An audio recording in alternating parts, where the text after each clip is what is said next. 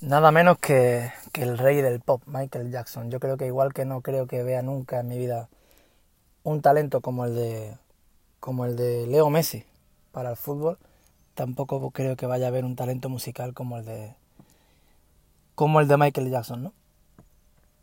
Eh, vamos a hablar un poquito de, del tema de la plantilla que puede tener la temporada que viene el, el Fútbol Club Barcelona. Antes quería eh, comentar un par de pinceladas sobre algunas cositas que, que me gusta comentar, como sabéis. Um, lo de Griezmann, pues bueno, eh, sé que hay gente que ahora está eh, colocando un audio de, de Griezmann de hace ya años, no sé si estaría la Real Sociedad todavía, en el que comentaba que prefería jugar en el Real Madrid que en el Barcelona, porque se sentía pues más madridista que, que del Barça, ¿no? Y mucha gente eso le, afecta mucho para un fichaje. Yo creo que eso ya... Hemos tenido tantos ejemplos de cosas que hemos visto, de, de, de jugadores que hemos visto, que, que, realmente no tendríamos que darle ni la más mínima importancia a que en su juventud o cuando sea, pues tenga preferencia por el Madrid o que sea al revés. Tenemos ahora mismo al madridismo ilusionadísimo con un tal Vinicius que está en YouTube cuando dice me gusta más el Barça y el mejor del mundo es Messi. Cambia el discurso y se acabó. Son profesionales, no son eh, aficionados como nosotros. Tenemos a Isco, que Isco era más barcelonista que yo. Tenemos a Modric. Y tenemos casos contrarios. Ya vimos Iniesta, Iniesta de niño. Luis Enrique, cuando, cuando se da a conocer en el Sporting de Gijón, un Sporting de Gijón que tenía una cantera prolífica y que en ese momento pues sacó una gran jornada. Y el líder de esa jornada era Luis Enrique, era un jugadorazo tremendo. Era como un segundo punta en ese momento. Y, y cuando salió a, en primera división, se salió, el Madrid y el Barça fueron a por él. Y él eligió el Madrid. Y cuando, cuando nos marcó un gol, ya conocemos su gesto, que se lo devolvió cuando estaba en el Barcelona. Y no pasa absolutamente nada. Realmente eligió el Madrid porque le tiraba más el Madrid y la vida da vuelta, acaba en el Barça, siendo capitán del Barça, siendo uno de los símbolos del barcelonismo, por su garra, por su entrega, e incluso entrenador, ganando un triplete. Y no pasa nada. No se le puede dar tanto bombo a cosas que no merecen la pena. Eh, igual que nadie se puede asustar de que finalmente Mbappé acabe en el Barça. No lo creo. Ni siquiera creo que vaya a salir del Paris Saint Germain en mucho tiempo. Pero lo que Mbappé tiene por el Madrid, como ya dije en su día, es simpatía. Igual que De Ligt, si el Madrid le viene con mucho más dinero, lo pongo peor. Yo soy barcelonista. Si llego a ser futbolista profesional y el Madrid me da, no sé, yo estoy en un club como el Sevilla y el Madrid va por mí y me da 4 millones cobrándolo en Sevilla 1 y el Barça no se interesa por mí, pues mira, voy al Madrid y, cumplo como el que más. Y en dos días soy madridista, porque soy profesional y ya está. En fin, eh, como ya dije, pues, pues eh, entra un poquito ahí con calzador si es que llega al Barça finalmente. Personalmente creo que, que se adaptaría mejor a la posición. Alguien como el jugador del, como ese jugador del Tottenham, Son, el coreano, que me parece impresionante y que juega a pie cambiado por la, por la izquierda, que es un auténtico cuchillo, ¿no? Pero, pero realmente me parecería un fichaje muy ilusionante. Eh, y terminando con, con, el tema de Valverde, bueno, pues, dando otra pincelada al tema de Valverde, si me lo permitís, eh, eso que decía el otro día Ronaldo, de es que cuando eh, gana el Barça, gana Messi, cuando pierde, pierde Valverde. Vamos a ver. Eso pasa hasta en las categorías inferiores. Yo entreno fútbol base. Cuando yo entrenaba al Atlético Benamiel, si me permitís esta pequeña anécdota, que por cierto ese año yo cobré, gracias a que Isco pasó del Valencia al Málaga y recibió el Benamiel un dinero de formación, cuando mi equipo ganaba, los padres decían, hay que ver mi hijo que bien juega, es que va para estrella, va a ser el nuevo Isco. Y cuando perdíamos, claro, como hoy no ha puesto mucho a mi hijo, pues han perdido por eso, porque el entrenador, como no ha confiado bien en mi hijo, pues... Y era así. Y estamos hablando del fútbol base de formación. Imaginaos lo que pasa en la élite, ¿no? Pues claro, que gana el crack y si pierde, pierde el entrenador. Casi siempre pasa así. En fin, vamos al, al tema que hoy nos, nos lleva este podcast. Y es la, las incorporaciones o la plantilla que, va a tener el Barcelona o que podría tener, que está empezando a dar esa pinta, que pudiera ser la plantilla 2019-2020. Filesen se va, ya se ha despedido de los compañeros, va a buscar una salida, ya la está negociando con el Benfica. Creo que 25 millones para un portero de ese nivel, para mí es top 10. Creo que es poco dinero. Filesen en un equipo como. Si fuese al revés, la venta de Filesen del Benfica al Barça es el doble de dinero. O sea, creo que una venta de 25 millones es bastante pobre, a no ser que. A no ser que haya una posibilidad de que el Barcelona pudiese meter ahí alguna opción por Joao Félix por ese centrocampista tan bueno también Florentino o algo por el estilo.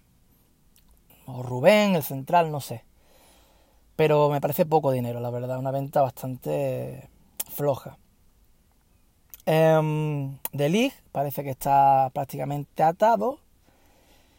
Evidentemente cuando, cuando fichemos a De si finalmente lo fichamos, el chiringuito se pondrá una semana entera con algún dietista para pues para dejarle mal lugar y decir que va a engordar y que hemos fichado a un futuro gordo y con sobrepeso y que come fatal y algo harán para desmerecerle el fichaje. Pero si De viene al Barça, es un central de garantías para 10, 14 años. 15 temporadas perfectamente. Tiene 19 años, perfectamente puede ser un jugador de los que hacen su carrera en nuestro club. Eh, en los laterales parece que no va a haber muchas novedades. Alba seguirá siendo la referencia en la izquierda y en la derecha a mí no me gustan ninguno de los dos realmente. Pero si me tuviera que quedar con uno, veo más lateral a, Semedo. Eh, parece ser que existe la posibilidad de que Guagué eh, suba al primer equipo y en ese caso no sé si pasaría a Sergi Roberto a formar también en la media, que yo creo que ya sería un poco overbooking, pero bueno, no lo sé. Eh, la defensa sería compuesta por eso. Eh, digamos que Semedo con Sergi o Wague. Centro de la defensa para Delig, Piqué, que yo para mí sería la, mejor dupla defensiva que pudiéramos tener. Con Lenglet. Y bien con eh, Todibo o un Titi. En el caso de, de la banda izquierda, pues sería, como hemos dicho, Alba. Y eh, se está eh, merodeando, o sea, está empezando a, rumorear, perdón, la, la, posibilidad de que se vuelva a repescar por unos 3 millones a Cucurela. La temporada de Cucurela ha sido buenísima, pero es verdad que la temporada de Cucurela no la ha hecho como lateral izquierdo. A mí me ha recordado como cuando Bale jugaba en el Tottenham y decían, qué pedazo de lateral. No era lateral. Tenía detrás al camerunese Cotó, y, él jugaba como interior. Cucurella en el Eibar ha jugado de interior. Por lo tanto, es un poco engañoso ¿no? que, se pueda hablar de una gran temporada como lateral. Pero es verdad que para darle descanso a, Jordi Alba y, sabe la, el estilo de juego del Barça, eh, conoce digamos al, vestuario, en fin, tiene muchas cosas positivas el, el que vuelva Cucurella. Yo le veo un buen jugador.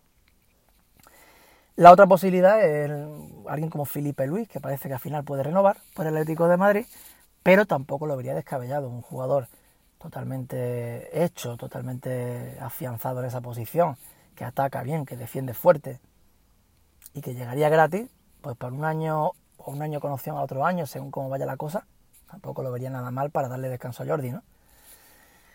En el centro del campo eh, llega, yo creo que el mejor centrocampista joven hoy por hoy del fútbol mundial. Completísimo. Defiende bien, ataca bien, transiciones eh, con una zancada tremenda, pase corto, pase largo, carácter, calidad técnica, una actitud que se le ve de ganador absoluto, jugador limpio, una pasada de jugador que es Frenkie de Jong y que siendo un poco duro con Busquets, porque se, o quizás está injusto con, con diría que, que ese centro del campo, a mí realmente lo que me gustaría ver el año que viene es un centro del campo titular en el equipo base con De Jong eh, en el medio centro, Artur y Aleñá. Centro del campo jovencísimo, de toque, con movilidad, no sé, ya sé que es un poco injusto con Busquets porque además eh, no es que esté acabado ni mucho menos, eh, sin ir más lejos en el partido de ida con el Liverpool eh, en el Cano fue el que, el que más sostuvo el resultado, ¿no? el que más pudo mantener ese resultado con, con su buen hacer, pero creo que, que si De Jong viene para esa posición, puede ser que, que, lo, que lo atropelle, ¿no? como, como decía eh, Mourinho sobre Barán y Pepe. Eh, ese centro del campo tendría unos suplentes pues como Arturo Vidal. Eh, yo estoy totalmente en el barco de Arturo Vidal, pero como suplente de garantía para según qué partido y momentos, no como alguien titular fijo, porque eso ya dice mucho de lo que, quería, lo que quisiéramos jugar, lo que queremos proponer en el campo de, de juego.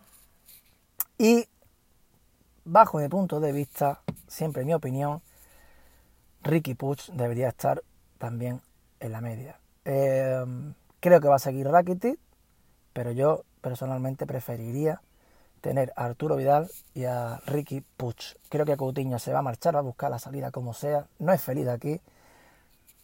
Un jugador que no es feliz en un equipo rinde menos todavía, no se acaba de adaptar y esto va a ir a peor, en mi punto de vista esa herida que se ha abierto este año con Coutinho, eso no, creo que vaya a sanar y creo que además va a empeorar.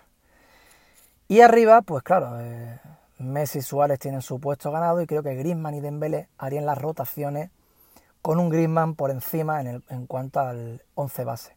Se llama bien Dembélé el suplente de lujo de esa delantera, que por supuesto es temible, ¿no? Yo creo que tenemos una, una plantilla potente que se puede mejorar con esos nombres que, hemos dicho. No me sobraría eh, Abel Ruiz. Ayer vimos sus primeros minutos, me gustó muchísimo. Se le nota una idea de fútbol buenísima, se le nota muy buenas cualidades. Es un jugador que se asemeja bastante a Benzema, salvando la distancia porque es un niño. De hecho, una de sus referencias, eh, siempre lo ha dicho, es Benzema. Y es el máximo goleador de la historia de la sub-17 española y ayer le vimos cosas muy interesantes y como Dembélé puede ser un recambio estupendo para los jugadores como más bien de, de, de los flancos, ¿no? De tanto Messi como Griezmann. Creo que Abel Ruiz sería el suplente idóneo y no Boateng, por supuesto, alguien como Boateng, el suplente de lujo para ir aprendiendo de Suárez, porque no, quién sabe dónde puede llegar Abel Ruiz si se le da un poquito de bola, ¿no? Eh, Así que con eso mantendríamos una muy buena, tendríamos una muy buena plantilla. Eh, y lo malo, lo malo es que Valverde ha demostrado que al final eh, suele tener a 11 jugadores muy contentos y a, unos suplentes totalmente fuera de sí, fuera de, competición. Cuando hemos visto al Liverpool salir con Origi, con Shakiri, han salido como motos, como aviones auténticos, porque están todos metidos a una Mientras que Valverde tiene gente como Malcolm absolutamente eh, pues defraudados ¿no? con la temporada. Malcolm que por cierto imagino que también va a buscar otra, otra salida porque el chico no le han dado ni la más mínima oportunidad de demostrar si vale o no vale para, para un Barcelona. ¿no? Eh, en definitiva, una plantilla que, que empieza a tener ese, ese, color. Según el larguero Manu Carreño anoche, eh, el Atlético de Madrid da por hecho que Griezmann va a aceptar eh, la oferta del Barcelona esta vez y, creo que nos dará muchísima pegada arriba para complementarse bien con Leo Messi, con Suárez y con el propio Dembélé que creo que va a seguir. un Dembélé que espero de él otra actitud, por favor un cambio, o un Mane Dembélé, por favor, un cambio. Es que tienes todas las cualidades para comerte el mundo. Tienes 21, 22 años, te puedes salir del mapa. En fin, esperemos que, así sea. Muchas gracias por escucharme de nuevo en este segundo podcast y último del día y que tengan un lunes estupendo. Muchísimas gracias.